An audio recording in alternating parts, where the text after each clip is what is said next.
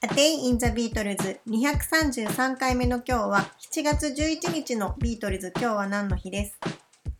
？1964年の7月11日。ビートルズはテレビ番組サンクヨーラッキースターズの夏バージョンであるサマースピンズに出演しました。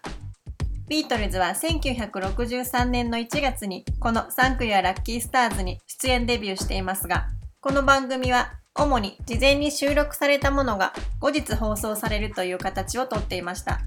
大体の場合、バーミンガムにあるこの ABC テレビのスタジオで事前に収録されていましたが、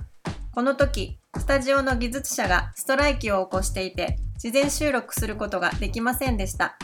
そのため、ビートルズは放送日に生出演をすることになったのですが、昨日の音声配信で話しましたが、ビートルズはこの前日、リバプールで壮大な歓迎レセプションと映画ハードデイズナイトのプレミア上映に出席していました。そのためビートルズは早朝にリバプールからロンドンへ飛び、そこで数時間の睡眠をとった後、ファンを避けるため ABC テレビのテディントンスタジオまでテムズ川をボートで移動しています。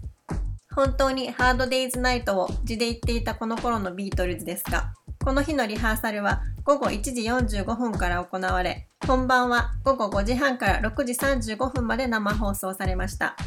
この日ビートルズは Hard Day's Night、Long Tall Sally、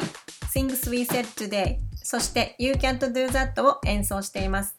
演奏はいつものように口パクだったようです。翌日には彼らはイギリス南部でライブを行っていて、当時の4人の行動記録を見ているだけでとてもぐったりしてしまうような忙しさです。メンバーは自分たちが4人だったからあの状況を乗り切れたと語っていますが、本当にこの異常な日々を共有できる人がいたということはとても大きかったのではないかと思います。A Day in the Beatles 233回目おしまいです。